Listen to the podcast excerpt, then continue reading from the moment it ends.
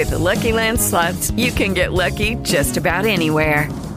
This is your captain speaking. Uh, we've got clear runway and the weather's fine, but we're just going to circle up here a while and uh, get lucky.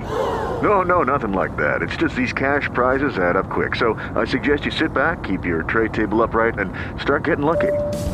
Play for free at LuckyLandSlots.com. Are you feeling lucky? No purchase necessary. Void where prohibited by law. 18 plus terms and conditions apply. See website for details.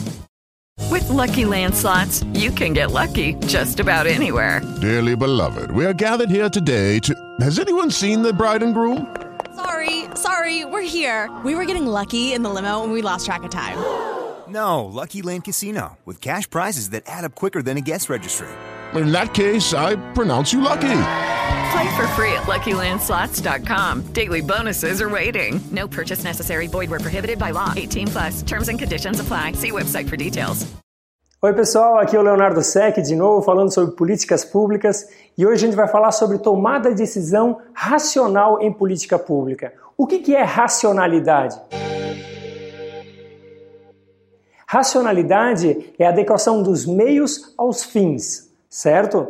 Nós, como seres humanos, a gente toma muitas decisões por dia e a gente tem que escolher a melhor decisão, aquela decisão que melhor otimiza o nosso bem-estar. Né? Quando a gente vai comprar um carro, uma casa ou mesmo uma compra de supermercado, a gente pensa um pouquinho antes de tomar uma decisão.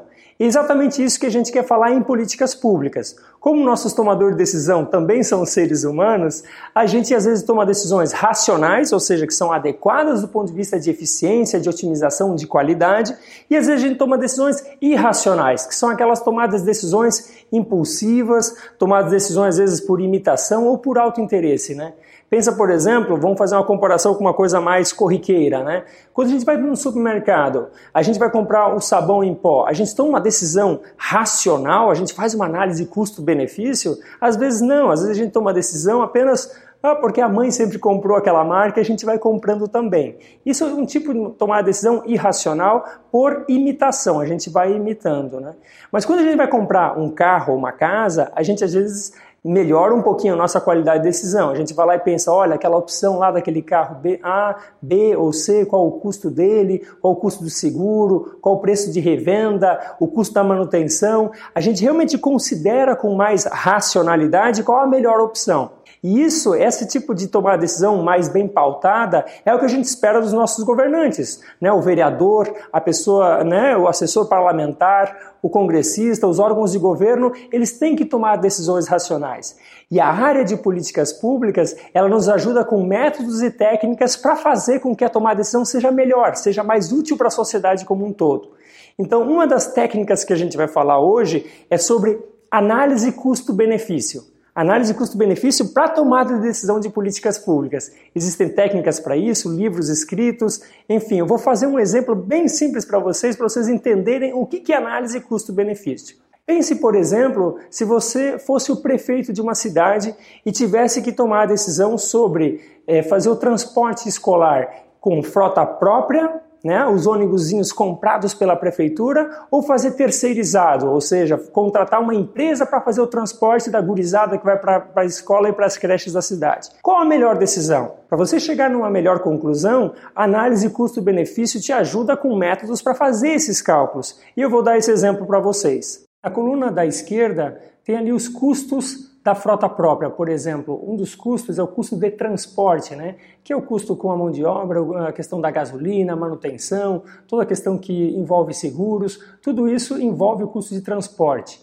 É, e também tem os custos chamados administrativos, que são os custos da, da licitação, da gestão dos contratos e assim por diante.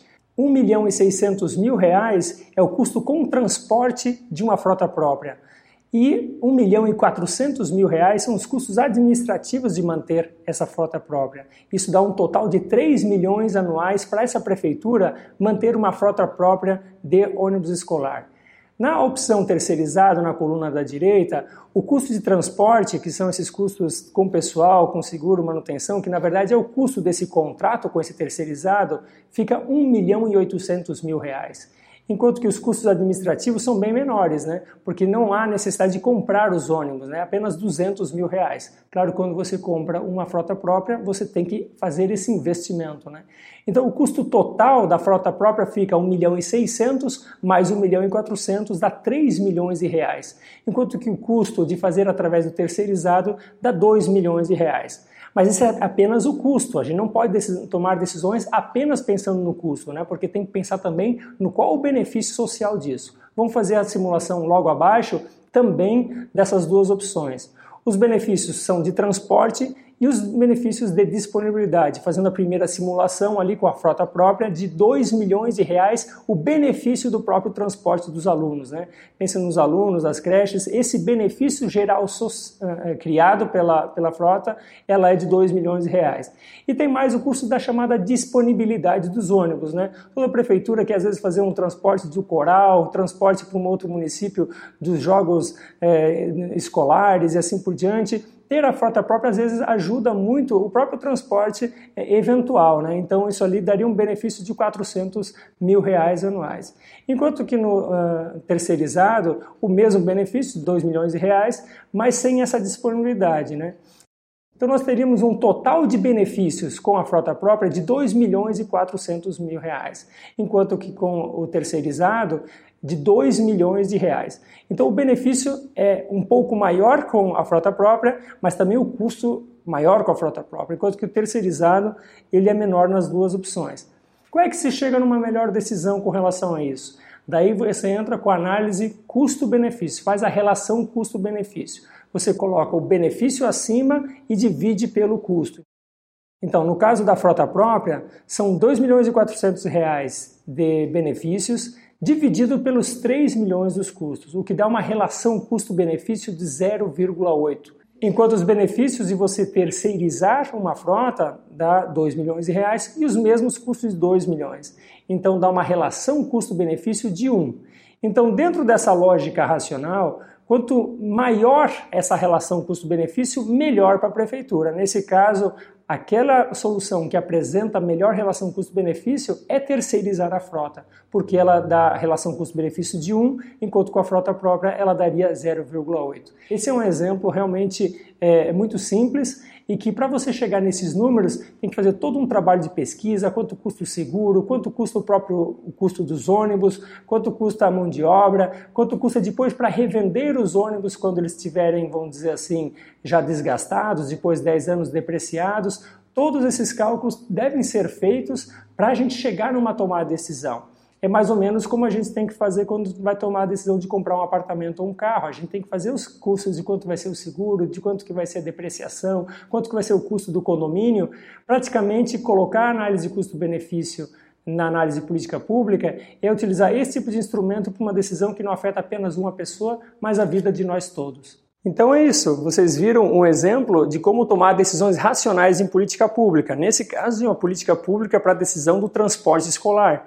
Mas esse tipo de método pode ser utilizado para tomar decisão sobre questões viárias, né? se fazer ponte, fazer túnel, se fazer estrada, duplicação, ferrovia, para programas de vacina, para programas, enfim, programas públicos que geram custos e benefícios. Essas metodologias elas estão disponíveis, além da análise de custo-benefício, tem análise de custo-efetividade, tem análise de viabilidade política de implementação, enfim, são um conjunto de é, métodos que existem para você, tomador de decisão, você que quer entrar na administração pública e fazer com que a administração pública tenha um pouco mais de racionalidade. E esse livro que eu publiquei em 2016 tem vários desses métodos. Eu convido vocês a entrarem, darem uma olhadinha no conteúdo e também na internet vocês encontram muitos textos em PDF sobre a avaliação econômica de projetos sociais que também aplica esse tipo de metodologia para melhorar a tomada de decisão pública. É isso, pessoal. Um grande abraço. Até o próximo vídeo. Tchau, tchau.